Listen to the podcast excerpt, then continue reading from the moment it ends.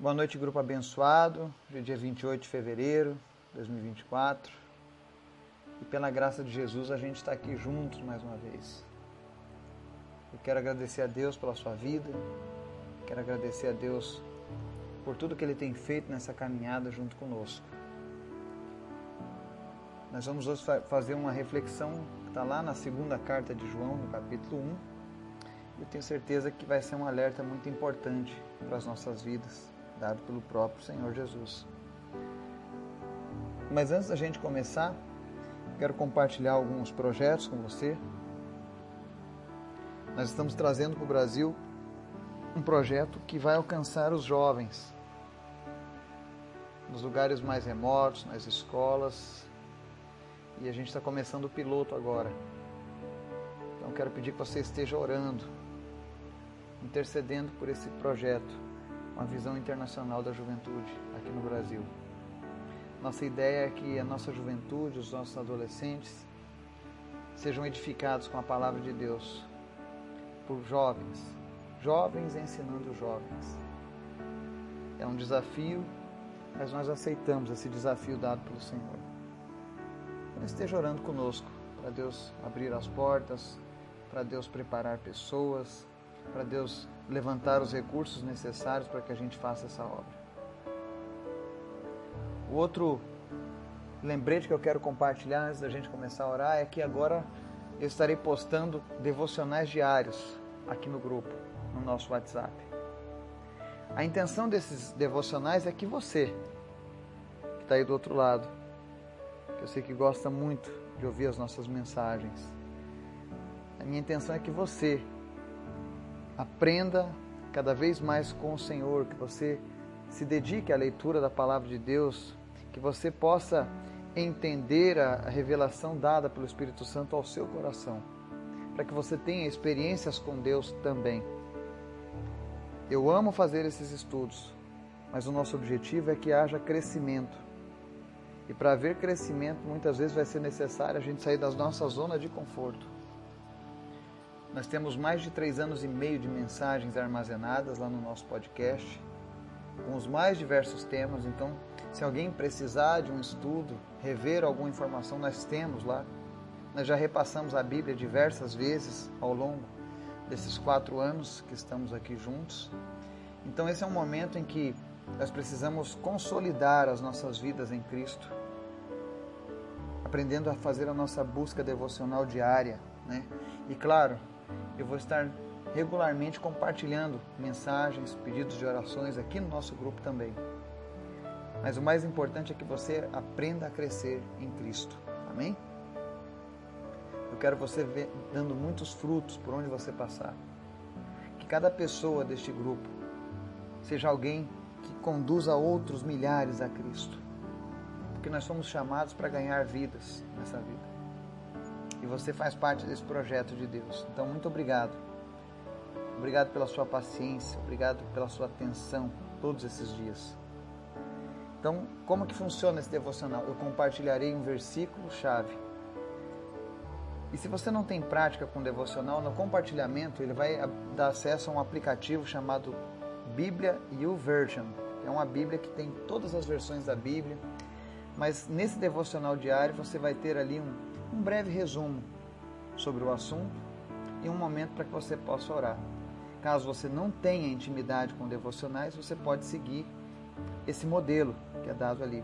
Mas a ideia principal é leia o versículo, se não entendeu, leia o contexto do capítulo todo onde ele está inserido, ore ao Espírito Santo e peça a ele o entendimento sobre a palavra que você precisa compreender.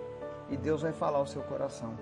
E à medida em que Deus falar contigo, eu quero que você compartilhe conosco lá no grupo os teus pensamentos, o teu entendimento, para que a gente possa ser edificado em conjunto. Amém? Então conto com você nessa tarefa diária. E eu tenho certeza que você vai crescer muito espiritualmente através desse processo. E não cessem de orar por mim, pela minha família. Não cessem de orar pela Missio Dei, a nossa agência missionária, a qual a gente criou ano passado para poder continuar pregando o Evangelho, levando o Evangelho a vários lugares. Hoje eu estive em contato com o Nepal. Os nepaleses querem Jesus.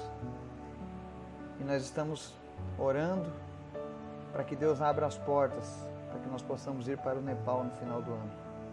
Fazer uma grande cruzada evangelística, ensinar os jovens, ensinar as igrejas, equipá-los a andar com Jesus.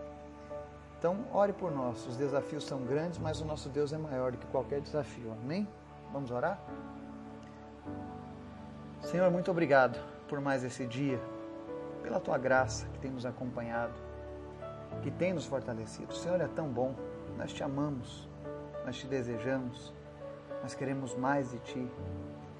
Eu te apresento as pessoas que ouvem, que oram conosco nesse momento. Espírito Santo, toma elas, fala com elas Atende o clamor de cada um, Pai. Que eles possam sentir a tua presença. Que eles possam, meu Deus, a cada dia crescerem na graça e no conhecimento de Ti, Jesus. Obrigado por essas famílias, por essas vidas. Obrigado pelas orações e intercessões que este grupo tem feito uns pelos outros. Obrigado porque é lindo, Senhor, vermos o Teu agir, pessoas de diferentes lugares unidas num só propósito. O propósito de orar uns pelos outros, abençoar uns aos outros. O propósito de chorarmos juntos nas nossas perdas e alegrarmos também com as nossas vitórias. Obrigado, Jesus, por essa família que é o grupo mais que vencedores. O Senhor é tão bom. Eu te louvo, Deus, por cada um deles. Por aqueles que estão desde o princípio e por aqueles que chegaram recentemente Todos têm a mesma importância e eu te louvo por eles, Pai. Obrigado pelo privilégio que o Senhor tem me dado de poder estar junto com eles todos esses dias.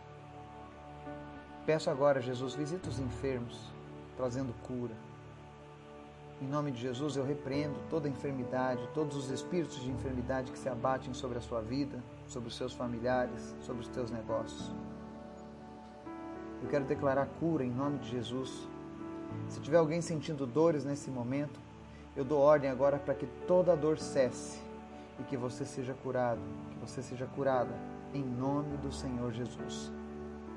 Te agradeço, Jesus, pela cura da Luísa. Obrigado, Jesus, porque ela não precisou cirurgia, operações. O Senhor curou ela da leucemia 100%. E nós somos gratos. Mas existem outras pessoas, Pai, que estão lutando contra o câncer nesse momento. E a minha oração agora, junto com os meus irmãos, é: Espírito Santo, visita cada uma dessas pessoas e complete a cura, Pai. Restaura por completo a vida dessas pessoas no nome de Jesus.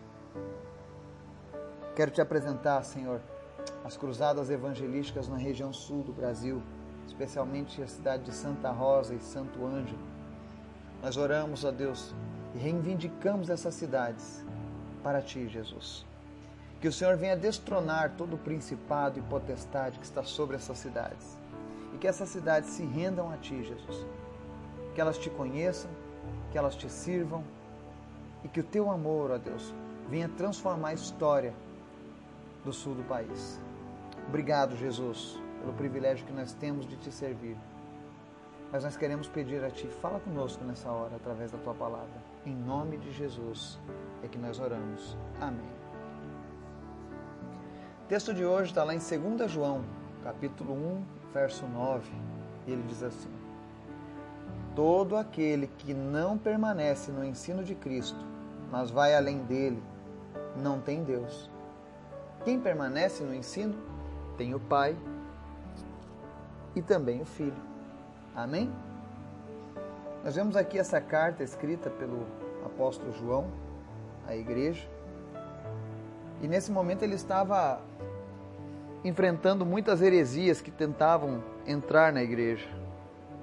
Para você ter uma ideia, os ensinos errôneos, as heresias começaram assim, assim ao mesmo momento em que Jesus ascende aos céus, que a igreja é iniciada aqui na terra, já começam a vir os falsos ensinamentos, tentando minar o coração da igreja, a mente da igreja. Isso nunca mudou.